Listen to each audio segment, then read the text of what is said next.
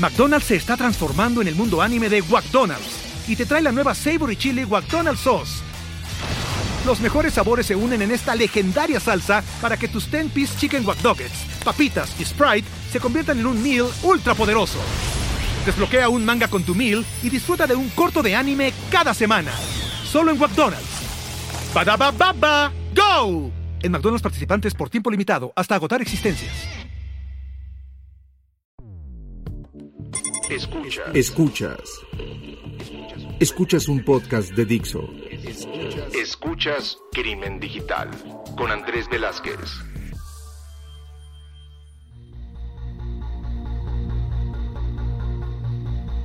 ¿Qué tal amigos? Bienvenidos a esto que es Crimen Digital, su podcast de ciberseguridad, delitos informáticos, todo lo que tiene que ver con el cibercrimen. Mi nombre es Andrés Velázquez. Saben que me encuentran en redes sociales, todas las redes sociales como arroba cibercrimen. Y pues saben que están todas las redes sociales, inclusive la página de este podcast, así simplemente como Crimen Digital. Mándenos sus comentarios, eh, qué les ha gustado, qué no les ha gustado, qué quieren que empecemos a tocar de temas de aquí en adelante. Y pues también contacten a nuestros invitados, a nuestros amigos que hicieron el favor de eh, regalarnos un poco de su tiempo para estar platicando.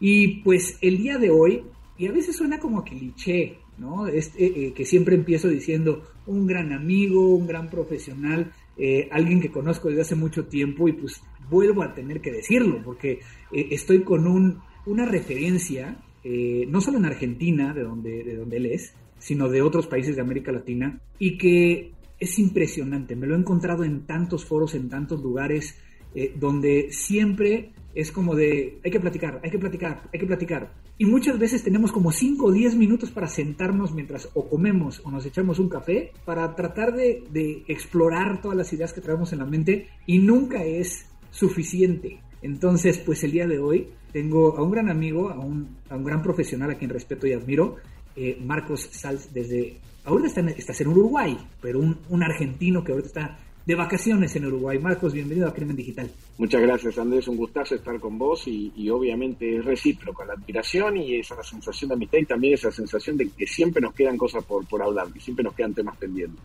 ¿Cómo recuerda esa vez que, que, estábamos en Estrasburgo, precisamente en uno de los eventos Octopus del Consejo de Europa, donde a mí me voló la cabeza. Era mi primer evento eh, ahí, tú ya llevabas varios.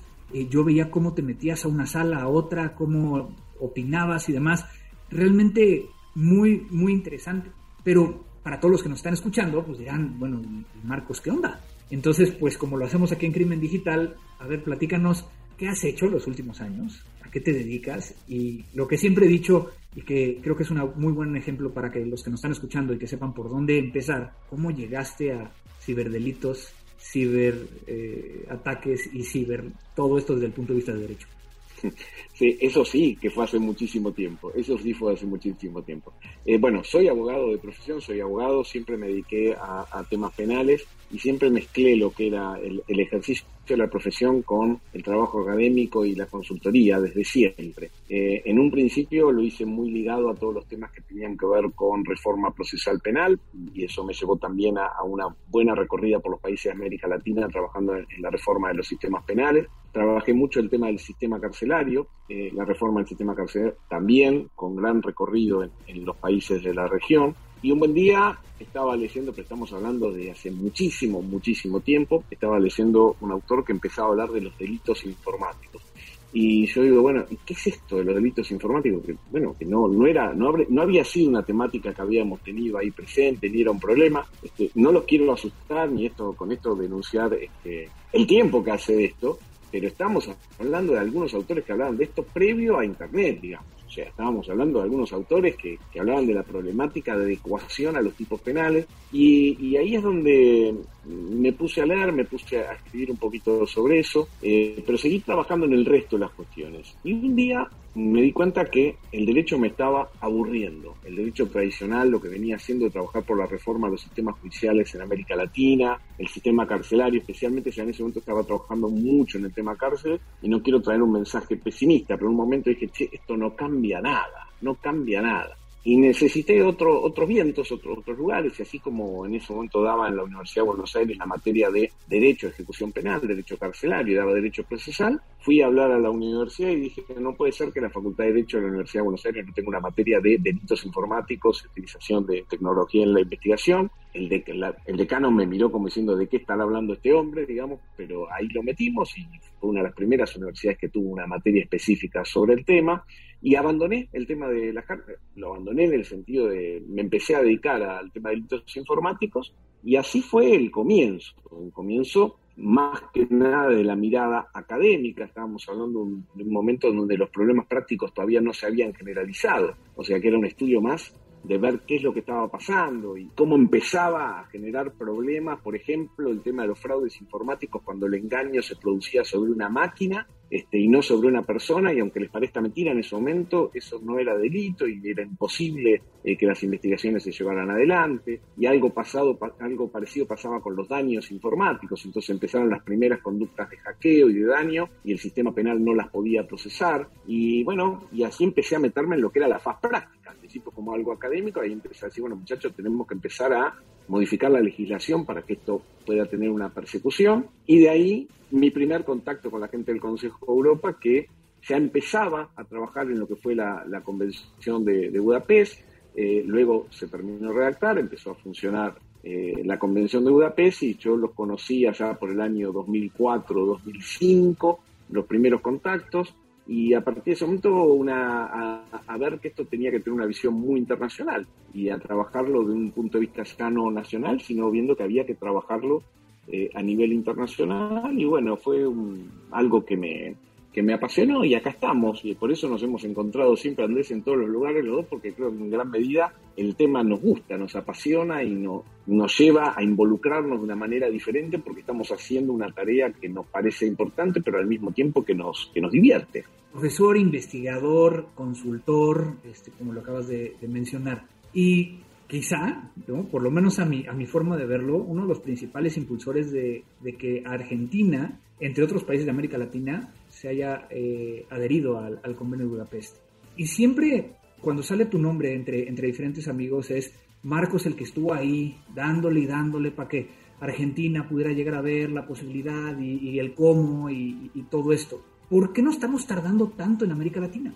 Es muy interesante la pregunta y acá voy a hacerte una confesión, ya que estamos entre amigos, te voy a hacer una confesión. Yo soy un arrepentido. Si alguien buscara hacia atrás y fuera muy, muy atrás, en mis primeras, mis primeras apariciones con el tema de, Convención de Budapest, pero ahí al principio, yo estaba en contra. Este, estaba en contra en el sentido de las cosas han cambiado tanto, tratemos ¿no? de ubicarnos en tiempo y espacio, ¿no? Cuando esto se comienza a discutir en la región, yo decía, no, ¿por qué nos vamos a adherir a una convención europea cuya redacción eh, fue hecha por los países del Consejo de Europa, Estados Unidos, Sudáfrica, algún otro país más, pero básicamente que venía con ese sesgo? ¿Por qué no hacemos una convención de los países de la OEA? Esa era mi, mi postura y yo tenía una posición de incluso armar una convención regional e incorporarnos al Pacto Europeo como convención regional, digamos. Esta, esta era una primera idea. Incluso llegué a tener la oportunidad de plantearla en un punto de vista práctico hace muchísimo tiempo en una reunión de justicia de ministros de justicia de las Américas y claro la idea no caminó porque era muy difícil unir a los países de la región a través de un trabajo de este tipo y en un momento eh, tomé conciencia que en realidad era una muy buena opción adherir a la Convención de Budapest ir tratando de que los países de la región se sumaran para tener un peso específico en la discusión adentro. Eh, yo muchas veces en algunas charlas, algunos me habrán escuchado, que yo siempre usaba el, mismo el mismo eslogan que en realidad se lo robé a una tarjeta de crédito. Una tarjeta de crédito hacía una publicidad hace muchísimo tiempo que mostraban la tarjeta de crédito y decían pertenecer tiene sus privilegios. Y yo me di cuenta en un momento que pertenecer a la Convención de Budapest traía privilegios para los países. Digamos, que cuando uno toma la decisión desde un punto de vista de política internacional de querer estar en un marco de cooperación internacional en materia de ciberdelito y evidencia digital, sumarse a la Convención de Budapest hace que países como de nuestro entorno cultural, con los que tenemos muchísima tradición de cooperación en materia penal, como es todos los países europeos, más Estados Unidos, eh, más Canadá, Australia, eh, Israel, bueno, todos los países de nuestro entorno cultural con los que tenemos mayormente posibilidades de cooperación, toman de manera diferente un país cuando el país es miembro de la convención. Entonces, eh, de alguna manera, eh, me di cuenta que en vez de seguir con la idea de tratar de armar una nueva convención regional para después negociar desde un punto de vista regional, desde un punto de vista de política internacional era conveniente que los países de la región adhirieran a la convención y armaran bloque regional en el sentido de demandar por las necesidades de la región dentro del seno de la convención que por otra parte demostraba ser muy abierta al tema de que los países plantearan necesidades. Y esto sigue, sigue sucediendo hoy.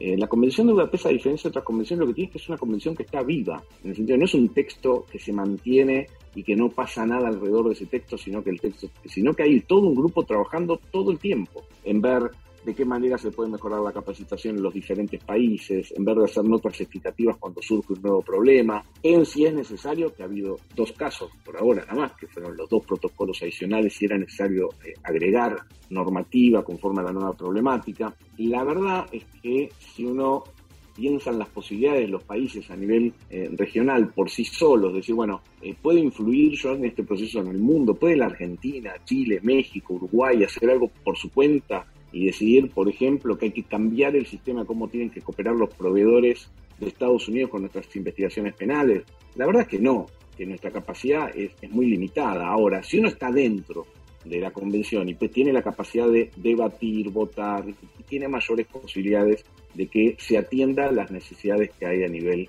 eh, regional. Y eso es lo que, me, lo que me hizo cambiar de idea y sigo pensando que no es la panacea, que con esto no es que solucionamos el problema del ciberdelito, es una herramienta que yo creo que es necesaria, básica, que los países eh, tienen que tratar de, adherir. Eh, ha habido novedades muy importantes, es una pena. México fue un país pionero, o sea, creo que México fue el primer país en donde yo tuve una reunión a nivel regional en donde México anunció que iba a adherir a la convención hace muchísimo, muchísimo tiempo y después no lo logró, no logró finalizar el proceso. Brasil fue uno de los primeros países que promovió la adhesión a la convención y después se puso en una posición absolutamente contraria, o ahora sí anunció y ya, ya presentó sus papeles para adherir a la convención, y esa es una novedad a nivel continental muy importante, pero si uno ve el proceso desde el principio hasta ahora, uno se encuentra que hoy la representación de América Latina en el marco de la convención es muy importante, porque estamos hablando de Argentina, Chile, Perú, Paraguay,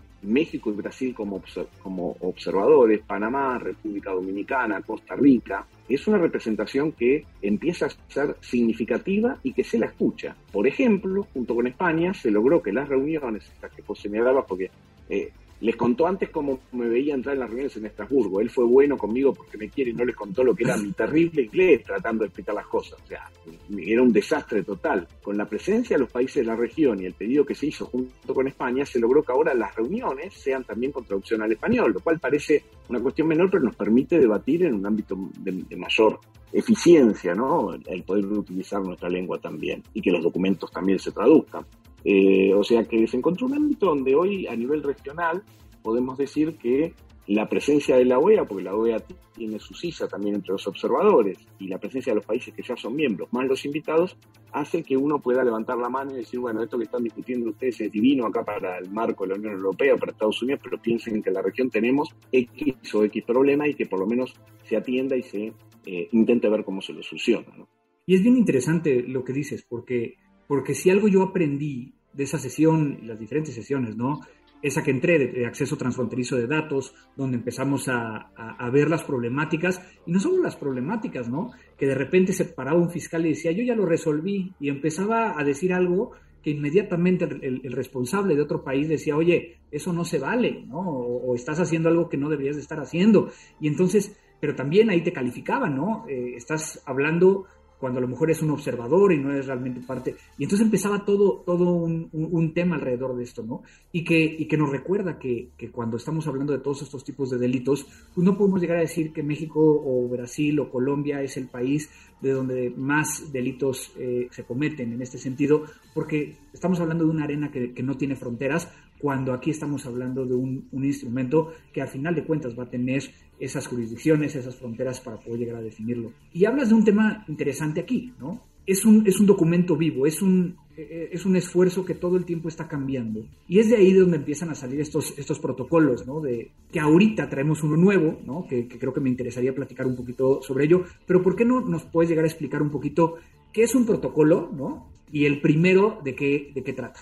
Hay que tener en cuenta que el texto de la convención como tal demostró que superó barreras de tiempo y que, fue un texto que se mantuvo vigente, se mantiene aún hoy vigente. Hoy uno lo lee y parece novedades, pero tenemos que pensar que esta gente que se sentó a redactarlo, eh, lo redactó, empezó a trabajar en el año 1998, 1999, eh, se aprobó en el 2001, empezó a funcionar en el año 2004, o sea, estamos hablando de un texto que es, en términos de lo que tiene que ver con problemática de delitos informáticos, antiguo. Sin embargo, hoy se mantiene como un texto mm, básico muy fuerte, o sea, como un piso mínimo que tienen que tener los países y que sigue teniendo plena vigencia y es tomado como base de la normativa en definición de cuáles son los delitos informáticos, cuáles son los medios de de investigación que son necesarios. Creo que ahí hay que profundizar mucho más en los países porque hay nuevos medios de investigación que en ese momento no se tuvieron en cuenta. Después, si querés, podemos ver un poquitito qué es lo que sí se tuvo en cuenta y qué no. Y después un capítulo de cooperación internacional. La gran virtud de la convención fue haber visto, bueno, miren, el problema que van a tener los delitos informáticos va a ser, por un lado, definir conductas,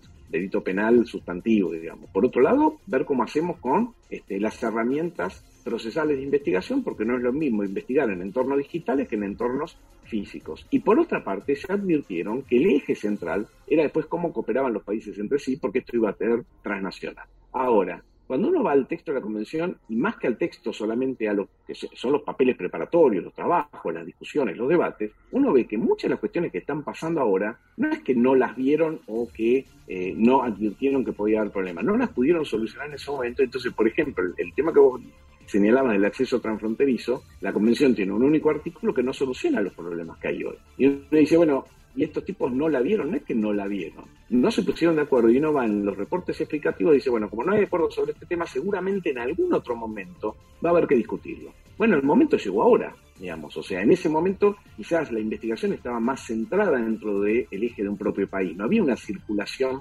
tan grande de información entre servidores en diferentes países y hasta con pérdida de localización de la información. En ese momento se advirtió que eso podía llegar a pasar en el futuro y que iba a haber que sentarse a negociar nuevas adendas al protocolo, en este caso, eh, perdón, al, texto, un protocolo adicional. El primero tuvo que ver con lo que tiene que ver con los temas de actos de eh, xenofobia en Internet, que no estaban previstos en el texto original, el discurso de odio, este, entonces hubo un primer protocolo adicional que tuvo que ver con eso. Y que son esos en particular que normalmente no hablamos cuando estamos hablando de, este documento, o sea, este protocolo como que, que queda en segundo plano cuando creo que, es muy importante por lo que está sucediendo hoy en día, ¿no? Y sí, hoy en día sí. Piensen que, bueno, la Convención de Budapest se centró en los delitos informáticos más tradicionales. Acceso ilegítimo a un sistema informático, daño informático, fraude informático, conductas vinculadas al abuso sexual infantil en Internet. Ni siquiera tenía previsto el grooming, sí lo que hoy ha cambiado de terminología, pero que en el texto de la Convención sigue igual, que son las conductas vinculadas a la pornografía infantil en Internet, este, falsificación de documentos informáticos, y esos son los delitos que se previeron. Obviamente, en ese momento era un catálogo de delitos bastante importante y que solucionaba los problemas que había en ese momento. Si uno va a la jurisprudencia de Alemania, de España, de Italia, de Francia, eh, previo a las modificaciones legislativas en, los diferentes países, uno, uno, se da cuenta que les pasó lo mismo que nos pasó a nosotros a, nivel regional. Estafaban, me, acuerdo, un, célebre caso este, muy discutido en Alemania de unos programadores que habían modificado el programa en un banco haciendo que todos los, eh, lo que eran los redondeos de las cuentas, lo que eran los centavos, fueran a parar a una cuenta que habían armado por separado, que era de ellos, digamos. Este, y lo hacía directamente el programa. El famoso salami. El, la técnica salami, el, el, famoso caso. Bueno, ¿Qué pasó en Alemania con eso? Cuando empezaron a analizarlo, que, además fueron descubiertos, digamos, no es que, hubo un problema de investigación, este, llegaron a la conclusión que eso no era fraude, que no era fraude porque el fraude requería que hubiera una persona engañada que disponga patrimonialmente. Acá la engañada había, había sido el sistema. Bueno, lo mismo pasó en causas en la República Argentina, en causas en, los diferentes países de la región. Me acuerdo en, la República Argentina tuvimos un caso de un hackeo y modificación de la página de la Corte Suprema de Justicia de la Nación, en donde también con autor descubierto, un juez federal analizando la conducta dijo, bueno, el problema es que el daño debe recaer sobre una cosa mueble y no tenemos en el Código Penal el daño cuando el daño recae en un dato. Bueno, hoy todo esto, esto lo tenemos solucionado y nos parece que digamos, es, de siempre, ¿no? No es de siempre, hubo que modificar los códigos. Y la guía para esa modificación vino en gran parte por el texto de, de la convención. Ahora, han sucedido cambios, y ni hablar en la etapa post-COVID, se ha producido una revolución tan grande en términos de no solo de delitos, sino de la utilización de herramientas informáticas para la investigación de cualquier delito, que obviamente son necesarias algunas cuestiones que van apareciendo, algunos problemas que van apareciendo y que el texto de la convención necesitaba solucionar si quería seguir siendo un texto que pudiera ser utilizado universalmente. Todo lo que tiene que ver con el acceso transfronterizo de datos es quizás el eje principal de los debates de los últimos cinco años y creo que va a seguir siendo, por, algunas cuestiones que no se han podido solucionar, eje de debate en el futuro porque precisamente hemos perdido la localización de la información y la idea de que es fácil investigar un delito sin, sin traspasar fronteras en la investigación. Yo me acuerdo, yo me acuerdo eh, una vieja anécdota con un amigo en común, con, que siempre la cito con, con Gustavo Presma.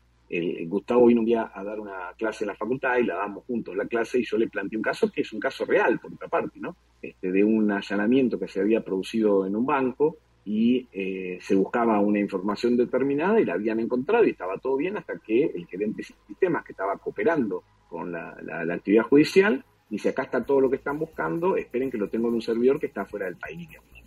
Daba hasta el país donde, donde la información estaba. Entonces, claro, la duda ahí era si se podía seguir, no se podía seguir, si se podía bajar la información de un servidor que estaba en el extranjero sin afectar la soberanía de ese, de ese país. Y la anécdota con Gustavo, que Gustavo se enojó muchísimo, estábamos todos discutiendo esto, y Gustavo dijo, ustedes los abogados no tienen sentido común, ¿de qué frontera me están hablando? Internet no tiene frontera. Y yo lo cito siempre como ejemplo eso para hacer la diferencia entre lo que es el sentido común de la gente y de un informático y el sentido común jurídico en donde el problema que tenemos no es que no tenemos sentido común, que estamos atados a determinadas normas. Y la verdad que los poderes jurisdiccionales, el poder de un fiscal, de un juez, de un policía, está dentro de nuestro ámbito territorial. No es una verdad de perogrullo que un fiscal de España puede meterse en un servidor que está en México a buscar información porque le sirve para, para su investigación. Digamos. Es un tema muy discutible y que puede generar muchos problemas desde el punto de vista tanto de la soberanía como desde el punto de vista de la posible utilización de la prueba. ¿no? Entonces, cuando la gente del Consejo de Europa, el, Consejo tiene para este tema un comité, que es el comité de la Convención de, de, Budapest, yo tuve la suerte, y fue para mí una experiencia profesional maravillosa, haber integrado el comité precisamente en dos años donde se estaba discutiendo el protocolo, digamos, o sea, eh, fui elegido como miembro del comité y mm, bueno, el comité va seleccionando temas y viendo qué es lo que está pasando. Y en un momento lo que advirtió el comité, incluso en etapas anteriores a la mía, dijeron, esto se está convirtiendo en una jungla, porque en la medida en que no está regulado internacionalmente, los países empiezan a regularlo internamente, ya sea que lo pongan en alguna norma o que lo hagan en la práctica. Entonces, qué sé yo, eh, un investigador en Francia ingresa en datos que están en un país en América Latina o un agente encubierto y ni que hablar con los países que tienen aprobada la utilización de, por ejemplo, troyanos estatales, como es el caso de Alemania o Estados Unidos, Italia, en donde eh, vos, Andrés, sabes mucho mejor que yo que a un programa troyano no le puede decir que, pare cuando encuentra una, frontera, digamos.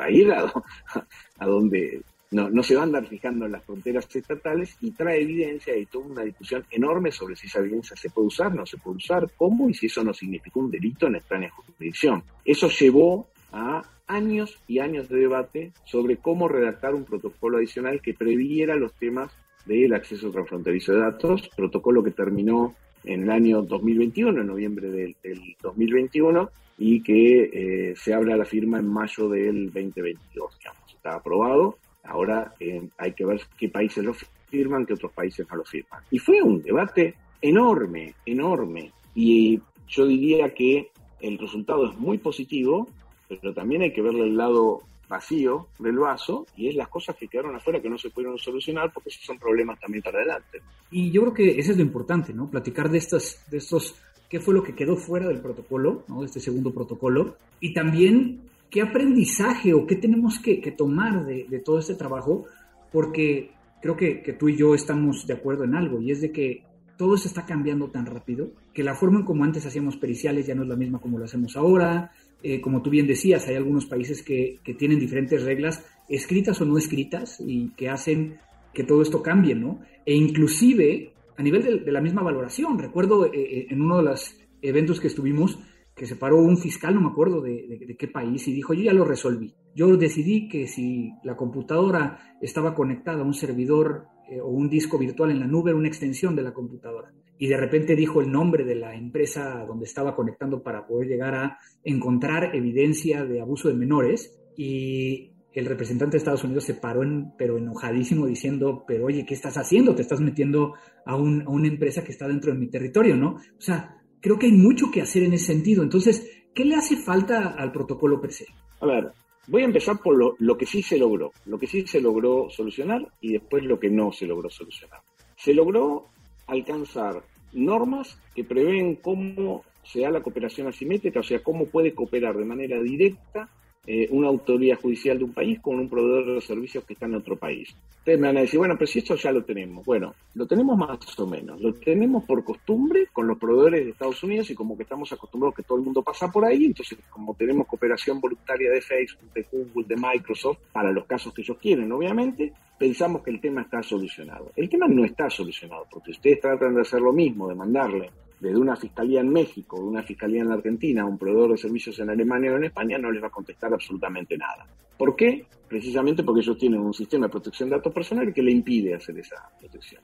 Y lo mismo al revés, si un fiscal, que esto es algo que aprendí durante este proceso, ¿no? Nunca me lo había visto, puesto a pensar de esa manera. Si un fiscal en Estados Unidos le pide a un proveedor en la Argentina, el proveedor en la Argentina tampoco le puede contestar, porque no tiene una habilitación legal para hacerlo. Entonces, este fue un tema que se debatió muchísimo, muchísimo, y hoy hay artículos redactados, aprobados, con la firma, o sea, con la aprobación de los 66 países miembros, digamos, después vamos a ver quiénes adhieren y quiénes hacen reserva, porque obviamente como todo convención internacional tiene la posibilidad de algunas reservas, de que va a permitir que un fiscal en cualquiera de los países miembros, un juez, la autoridad que cada país designe, se pueda, pueda pedirle los datos de abonado, esto es importante, los datos de abonado de manera directa a cualquier proveedor de servicio en cualquiera de los países miembros. Y hay todo un sistema de cómo lo tiene que hacer, cómo tienen que ser los pedidos, cómo tienen que ser las respuestas, qué pasa si el proveedor no contesta y entonces qué hay que hacer, cómo uno se comunica con la autoridad central del otro país para pedirle que haga cumplir ese pedido. Diferente. Que, en este caso nada más, y perdón que te, que te interrumpa, la información de abonado estamos hablando del el nombre del suscriptor, quizá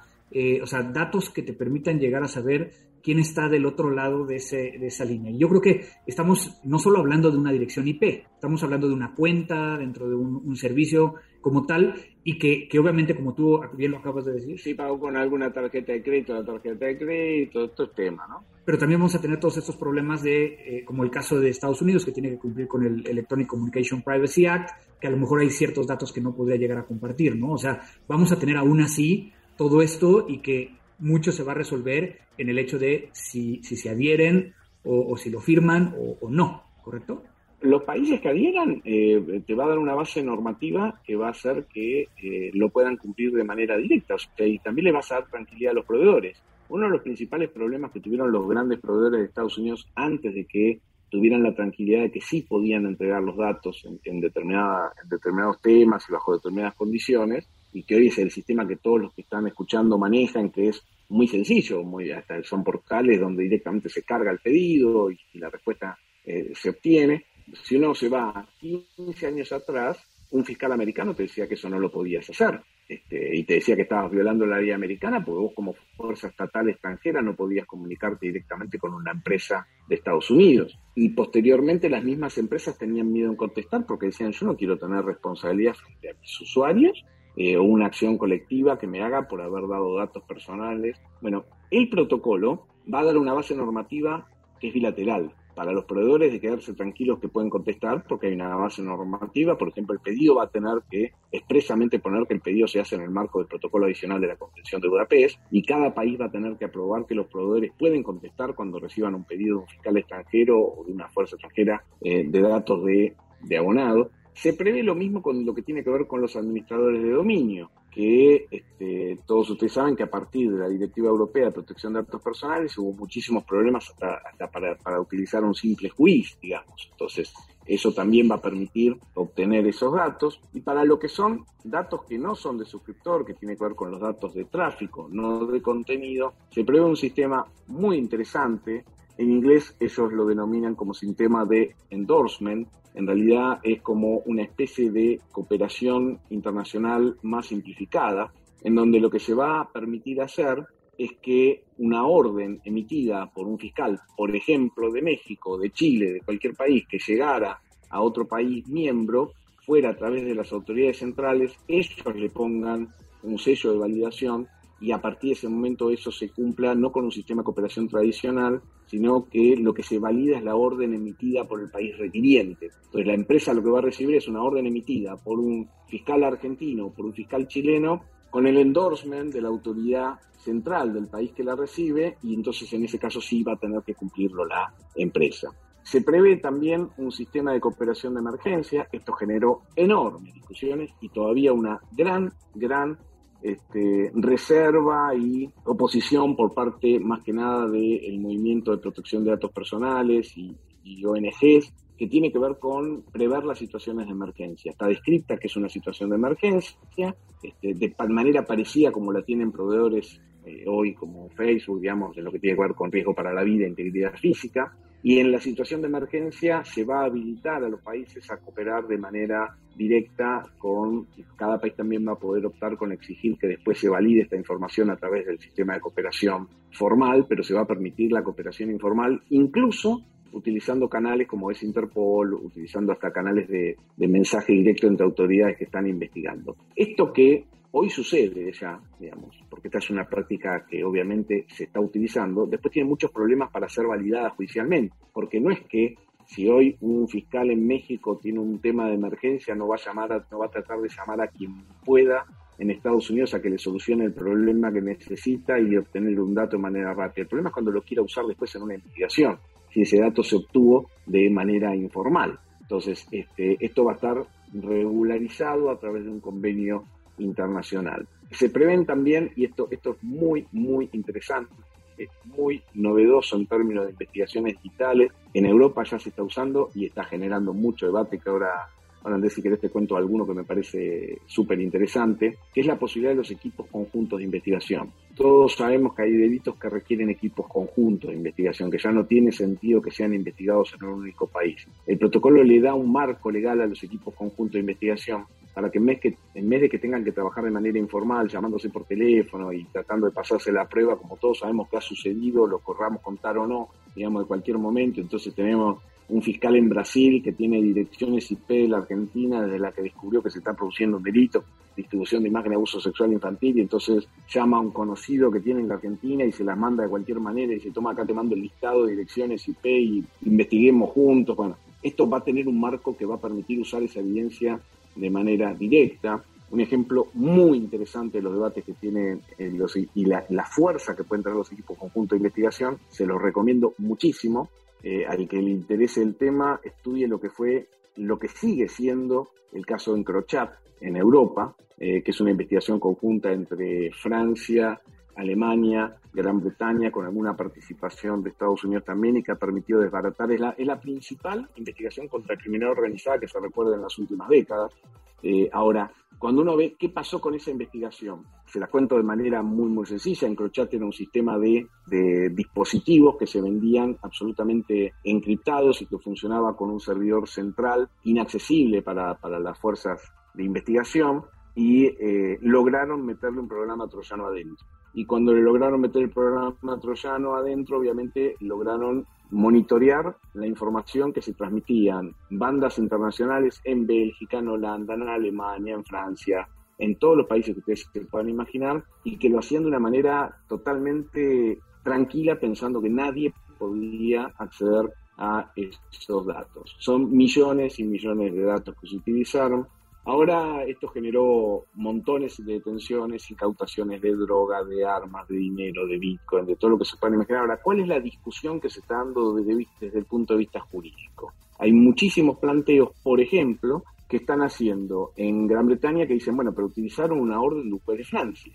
Entonces algunos empiezan a hablar de forum shopping de obtención de las órdenes. ¿Vieron cómo se habla de forum shopping de yo voy a elegir el juez que más me conviene para llevar adelante un proceso a nivel interno? Acá están hablando de forum shopping internacional para elegir a qué juez le pedían la, la orden de instalación del troyano. Entonces lo que te dicen es, bueno, este, se han pasado de la raya porque han, le pedían en, aquellos países donde tuvieran legislación y jurisprudencia más benigna en términos de facilitar la instalación de troyanos, le pedían la orden ahí y después obtenían información de otro país. Concretamente lo que dicen es, la orden de Francia permitió encontrar a un montón de acusados de en Gran Bretaña, de Alemania discusión súper interesante al punto tal de que un tribunal de Berlín, con en un caso, y en un caso fuerte, complejo, digamos, estamos hablando de todo crimen organizado, dijo, no, mire, no voy a validar la utilización de esta prueba, porque esta prueba me la traen con una orden de Francia, no pasó nunca por una orden judicial en Alemania, utilizaron una técnica que no sé si hubiera sido aprobada en Alemania. Posteriormente, una Cámara de Apelaciones, viendo que estábamos hablando de un caso de narcotráfico importante, modificó esta resolución y dijo, bueno, está bien, pero la orden en Francia vale, este, y como la orden en Francia vale y los datos que encontraron alemán, de, de alemanes son datos encontrados de manera casual, voy a validar esta prueba. ¿A qué quiero llegar con todo esto que puede sonar así un poco aburrido? Bueno, el protocolo lo que trata es de solucionar esto, digamos, o sea, ya ahora es más fácil decir, bueno, creo un equipo conjunto de investigación, establezco cuáles son las condiciones y ya por, el, por la vigencia del protocolo, esto hace que la prueba que se obtenga sí sea válida en todos los países que participan del equipo. Y que no haya que discutir si la prueba es válida en un país y no, no válida en otro, porque precisamente está validada por el protocolo adicional de la Convención como marco normativo, obviamente cumpliendo con un montón de requisitos que quizás hoy no se llevan adelante y que para los fiscales, para la policía pueden decir, uy, pero pucha, ahora tengo que cumplir con todo esto, qué desastre, antes lo hacíamos de manera directa. Bueno, van a tener que cumplir con todo eso, pero lo bueno de eso es que después van a poder utilizar la prueba sin tanto problema. No, súper bien. Y, digo, ya tenemos poco tiempo, pero, nos faltó creo que contestar qué es lo que no trae eh, este protocolo que quedó fuera y que tendríamos que considerar y estar pensando, digo, inclusive para, para aquellos que, que, nos dedicamos a temas de investigación o a temas de ciberseguridad o inclusive a temas de, desde el punto de vista de, delitos informáticos, ¿qué tenemos que conocer que, que pudiera llegar a, a ver más adelante? Eso es muy interesante porque cuando uno va a lo que son las órdenes originales a los equipos de redacción, digamos, lo que eran los proyectos de trabajo estaban incorporados también agente encubierto digital de un país ingresando a otro, la utilización de programas troyanos, todo lo que tiene que ver con técnicas especiales de investigación y la posibilidad de validar la prueba que se obtiene de esta manera. Y lo malo es que no se llegó a una solución, no hubo posibilidad. Y miren que se trabajó un montón. Hubo un, grupo, un subgrupo de trabajo especialmente dedicado de, cinco países trabajando sobre traer un texto que para mí no era malo, era bastante bueno, pero no obtuvo aprobación. Y de hecho, si ustedes leen la letra chica en, en la exposición de motivos del protocolo, van a ver que se pone expresamente que no hubo acuerdo sobre eso. ¿Cuál es el problema de que no haya habido acuerdo? Que en términos reales yo ahora, ahora me pongo en mi rol de abogado, digamos, de abogado defensor, si a mí me traen una información obtenida por un agente encubierto de otro país y me lo tratan de usar en Argentina, yo como abogado defensor lo que voy a decir es, miren, acá hubo una reunión de todos los países miembros, entre ellos mi país, y no se pusieron de acuerdo que esto se podía utilizar. Así que yo voy a plantear objeciones a esa prueba. Entonces, no es un dato menor porque todos sabemos que sin estas técnicas especiales de investigación se hace cada vez más difícil la investigación en, encriptación. Entonces creo que son medidas que son importantes tener en cuenta. El protocolo tiene un capítulo fuertísimo de protección de datos personales. Yo finalmente durante el debate entendí la importancia que nunca había entendido del tema de la protección de los datos personales. A mí me parecía excesivo los planteos que se hacían. Entendí mucho los planteos que se hicieron. La verdad que quedó con un capítulo de garantías muy importantes en ese sentido, eh, aunque ustedes van a seguir viendo que hay un montón de quejas de, organizaciones que dicen que esto puede llegar a ser un, espionaje internacional. Bueno, eh, la verdad que como siempre decimos, Andrés, el balance entre lo que es necesidad, eficiencia de investigación y protección de garantías es siempre complicado, como lo ha sido a lo largo de toda la historia, y ahora complicado en trasladarlo al entorno digital, ¿no?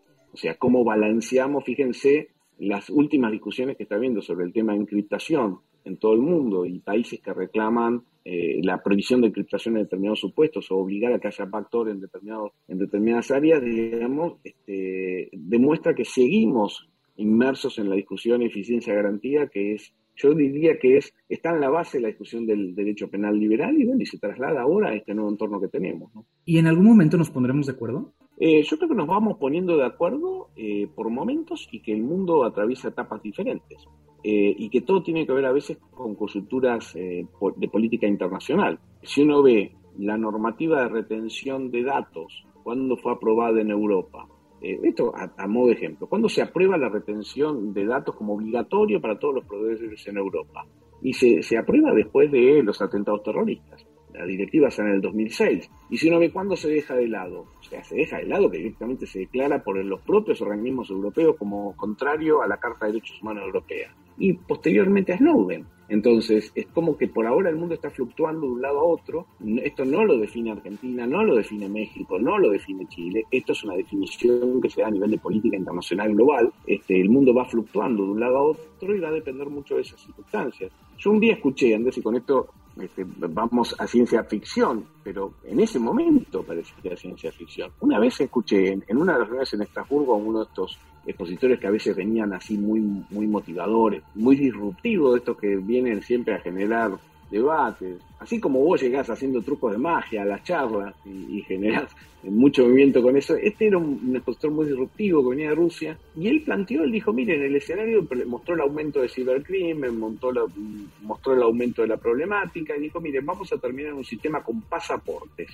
Entonces, claro, se quedaron todos así mirando y dijo, sí, sí, sí, se acabó la internet que ustedes conocen. De acá a, no me acuerdo qué tiempo planteaba él, 15, 20 años, decía, todos vamos a tener un pasaporte para que seamos trazables en Internet. ¿Se imaginan el lío que se armó? Pero bueno, pero lo que planteaba, él dice, mire, cuando usted nazca, va así como le dan su DNI, su pasaporte, le van a dar una identificación para moverse en Internet y bueno, y probablemente en algunos países le pidan visa para entrar al sistema del país. Esto parece una locura absoluta, pero si ustedes empiezan a ver alguna de las posturas de algunos países en materia de prevención de ciberseguridad en Internet, empiezan a haber posturas que no dicen esto el pasaporte, pero empiezan a hablar de cierre de fronteras, digamos, virtuales, o, llamémoslo de alguna manera así, con bloqueos. Yo espero que, no se llegue a eso, pero para eso hay que lograr mejorar el entorno de, alguna manera en donde se logre este balance, en donde también va a seguir habiendo siempre las mismas discusiones que hay entre países. No es lo mismo la pena de prisión para un determinado grupo de, países que para otros. No es lo mismo lo que son las garantías procesales en determinados países que en otros y es muy difícil cuando ahora lo tenemos que unir, unificar. Uno de los grandes desafíos en la discusión del segundo protocolo fue ver las diferencias que había entre, países que venían del sistema anglosajón y países europeos continentales, digamos. Muy distinto, entender todo, es muy diferente. Entonces, y acá había que unificarlo porque Internet no tiene fronteras y hay que llegar a una solución y me haces así pensar en un chorro de cosas, ¿no? Y, yo podría llegar a seguir platicando, como tú bien sabes, aquí eh, durante horas. Lamentablemente, pues el tiempo se nos acaba. Me gustaría una respuesta corta de, de esto último para ya irnos. Y es que, con lo que acabas de decir, pareciera que para América Latina tendría que pasar algo dentro de los países para que algunos de ellos cambien de observadores a adherirse y otros a simplemente considerarlo. ¿E-, ¿Es así? ¿O ves tú que ya por un tema también coyuntural, político, tienen que empezar a, voltearlo y decir, ¿le entro o busco otra cosa, pero tengo que hacer algo? Eh, porque creo que hemos visto algunos países que se han visto muy, pues muy laxos o medio dormidos, ¿no? Estos últimos años con respecto a, este tipo de, de iniciativas. Creo que lo que tenía que pasar ya pasó, digamos, o sea, y pasó de una manera muy abrupta en, el periodo COVID, digamos, con la digitalización de casi todas las actividades. Y ahora el, próximo paso, que creo que va a ser un, puntapié final, va a ser que los países que quieran mantenerse en un estado de negocios a nivel internacional van a tener que responder a las necesidades de una buena cooperación internacional en estos temas y al mismo tiempo en protección de datos personales, porque no van a poder negociar en el mundo. Y con la globalización llevada también al, al marco de eh, los negocios digitales. Yo creo que, va a ser un incentivo muy importante para los países, por lo menos contar con este tipo de eh, normativas, tanto en temas de persecución de ciberdelito como también en temas de datos personales, porque no se van a poder vincular con el mundo. Y creo que eso va a llevar a que los países ahora sí se pongan a trabajar fuertemente en eso. Pues Marcos, siempre es una delicia platicar contigo. Muchísimas gracias por tu tiempo. Siempre, ya apunté varias cosas aquí que voy a tener que buscarte para platicar y que intercambiemos algunas ideas. Y pues este, agradecerte por, por tu tiempo, por estar aquí en Crimen Digital. Si alguien quisiera llegar a contactarte, unas últimas palabras, ¿dónde te contactan? Que me manden un mail, msalt.derecho.ua.ar o en Twitter, Salt Marcos en Twitter, ahí me pueden buscar sin ningún tipo de problema y me contactan. Muchísimas gracias por tu tiempo. Gracias a vos, Andrés, un placer como siempre y nos debemos un café largo, ¿viste? Ya tiré nuevos temas Exactamente, pronto nos veremos este, y, ahí estaremos platicando. Pues con nosotros estuvo Marcos Salz en esta ocasión. Eh, mucha reflexión, ¿no? Desde el punto de vista más allá de, de, lo que estamos haciendo directamente con, con este tema de la Convención de Budapest y lo que viene hacia adelante. Pues no me queda más que agradecer a, a Vero por la edición en este podcast. Gracias a Dixon, nuestra casa. Eh, mándenos sus comunicaciones a Crimen Digital en todas las redes sociales, inclusive en la página. Y pues me quedo con muchas cosas en la cabeza. Espero que ustedes también. Esto fue Crimen Digital. Crimen Digital.